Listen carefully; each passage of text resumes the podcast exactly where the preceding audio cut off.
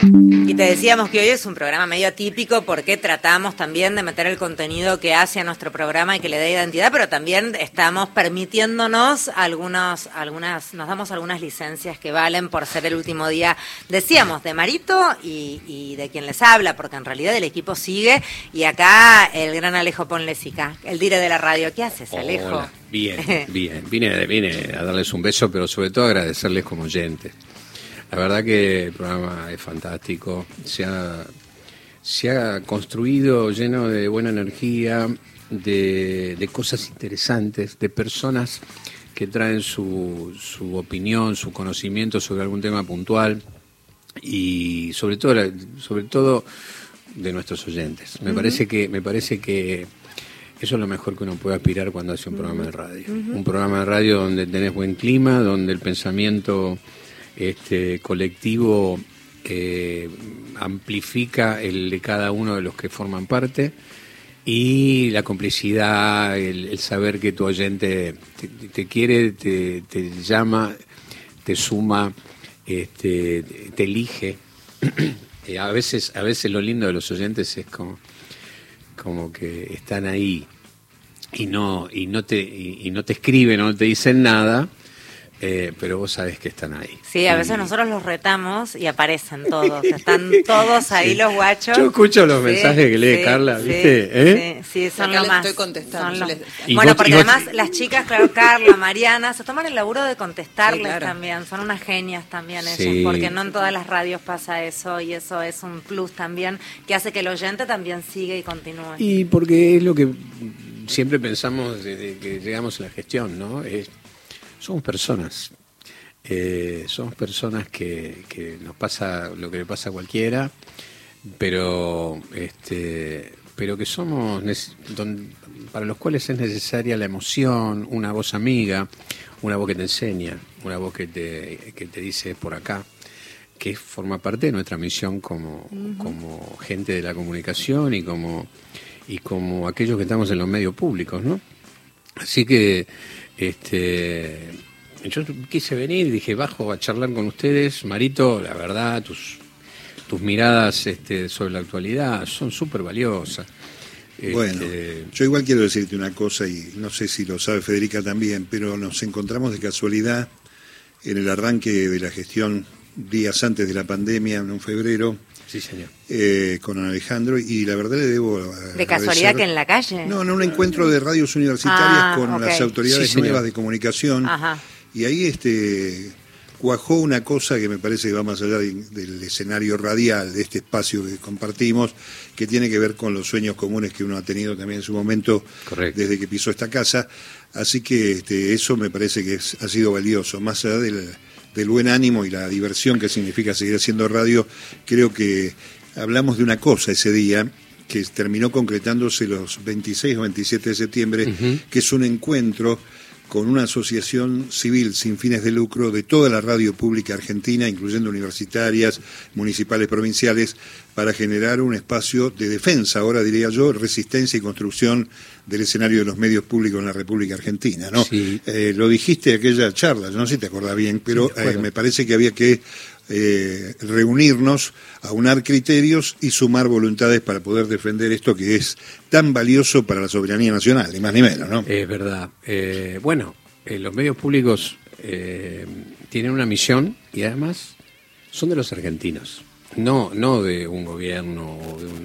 Los medios públicos son de los argentinos, reflejan comunidades, ayudan a, que las minorías tengan su voz, a que todos los pensamientos tengan un espacio, tengan un lugar, puedan, puedan expresarse, donde nuestros artistas, los que son reconocidos, que vienen trabajando hace mucho, sus canciones suenen, pero sobre todo aquellos que no tienen posibilidades. Nosotros hacemos el ranking argentino de canciones, llevamos ya 160 semanas, han pasado casi mil artistas, todos los días un artista nuevo, la mayoría de ellos, el 98% de ellos, nunca han tenido un espacio para difundir sus canciones o su música y en Radio Nacional la tienen. Bueno, nosotros los viernes, nosotros, Aramos dijo el mosquito, eh, Bacaro se rompe el lomo para conseguir el listado, en la agenda que él da está el listado de la mayor cantidad de cosas gratuitas de calidad y de artistas independientes nuevos que le están peleando, porque el que está consagrado ya tiene toda la prensa del mundo. Claro, pero el que viene remando la. bien ganado, Fede. Exactamente, porque sí. la Sole bien ganado, ¿me pero No se cuestiona, pero digo,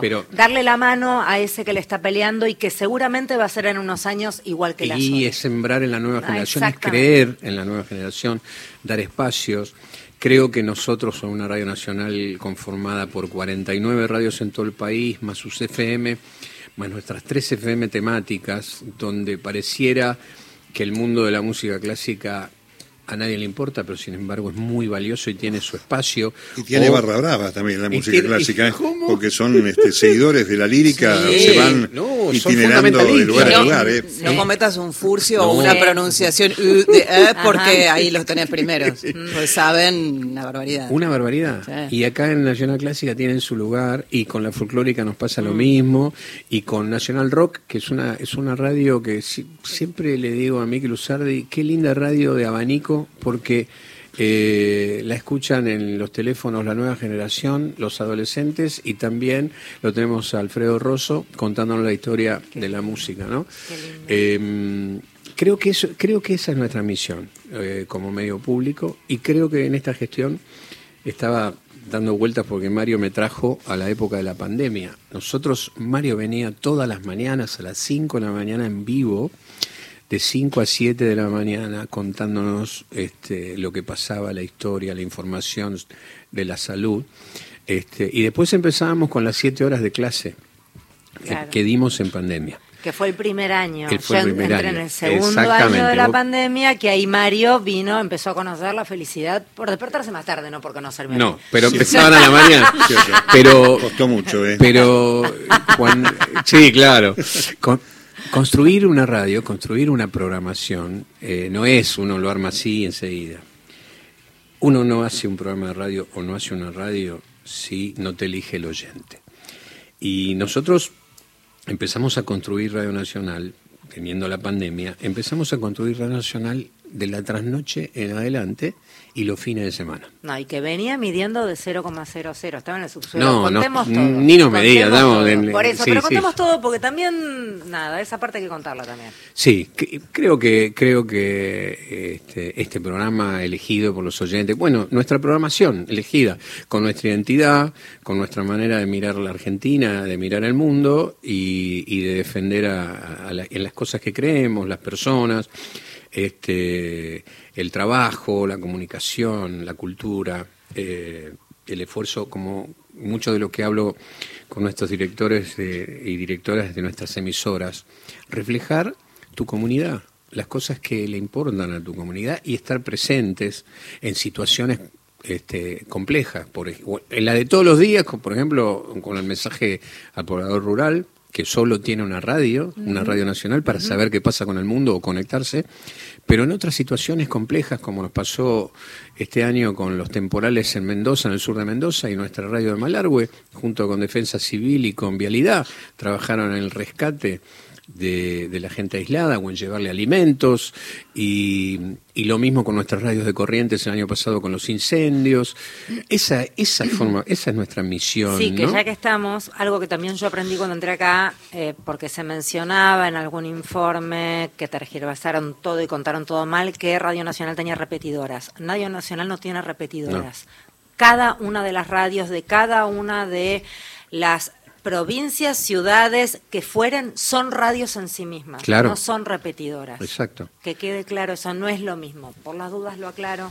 No, porque también, ¿cuánta gente trabaja en Radio Nacional? Sí, porque Radio Nacional de Argentina. Pero porque hay radios en todo el país y es re importante eso. Claro, y, y nuestra gente hace muchísimo. Hoy hacemos 800, 860 eh, programas semanales entre todas nuestras radios. Cuando llegamos a esta gestión se hacían 173. Eso habla del trabajo de tantos argentinos repartidos en distintos lugares este, donde reflejan la argentinidad, el fútbol, el fútbol local, porque estoy mirando, este, se viene la grande, pero Rosario tiene sus propios relatores de Central y de News, eh, Córdoba. tiene los suyos, este, Santa Fe tiene Unión y Colón y Colón, eh, pero en Bahía Blanca este, hacen básquet. Y en el y ciclismo y en San Juan hacen este, hacen hockey sobre patines y tienen su propia radio que lo cuenta y lo transmite como corresponda y no tienen la lógica de repetir lo que decimos nosotros, que no le importa a nadie.